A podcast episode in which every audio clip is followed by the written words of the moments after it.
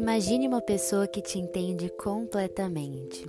Uma pessoa que não somente vê o que você está enfrentando, mas passa por isso junto com você. Um conselheiro que não fala com você com base no que ele acha talvez ser melhor para sua vida, mas com base no que ele já conquistou de melhor para você.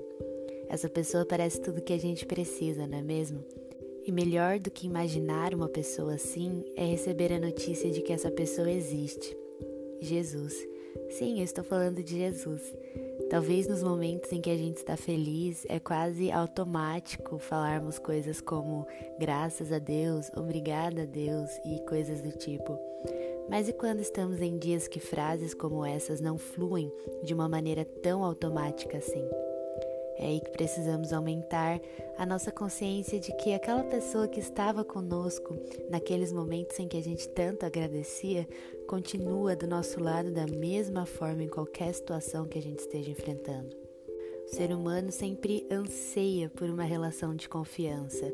Então, talvez pensar que uma pessoa tão boa assim existe pode nos levar a perguntar: ok, mas qual motivo que eu tenho para confiar nela, sendo que a minha vida oscila tanto entre dias bons e ruins? Assim como aumentamos mais e mais nossa confiança nas pessoas ao nosso redor através de um relacionamento com elas, com Jesus também é assim. Existe uma pessoa que veio do céu até a terra para se aproximar de você. E talvez o que você passou até hoje tenha abalado a sua confiança nas pessoas, mas eu queria te explicar algo sobre Jesus. Ele não se torna digno da nossa confiança conforme as situações que a gente enfrenta ao lado dele.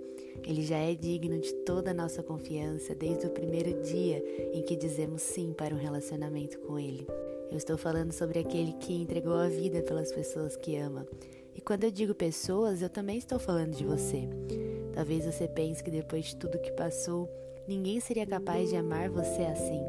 Mas Jesus te diz que não importa o que fizeram com você até hoje, nada irá mudar o que Ele é capaz de fazer por você. Quem define você é quem Deus diz que você é, a palavra de Deus, é Jesus, e o seu futuro é Ele quem irá narrar.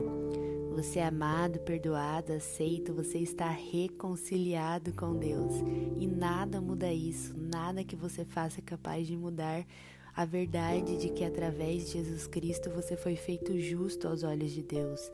É Deus quem te justifica e não suas atitudes.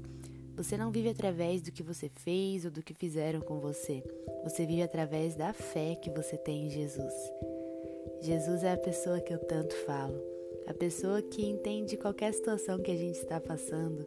E eu escolhi te falar dessa pessoa porque eu queria te lembrar que você não precisa que ninguém te aprove, você não precisa que ninguém faça Deus perdoar você. Você só precisa declarar e crer que Jesus Cristo é o seu Salvador e já fez tudo isso por você. Já somos amados por Deus, essa é uma realidade para agora. Ele não está bravo com você, ele não quer que você tenha medo, ele quer que você entenda o quanto você é amado.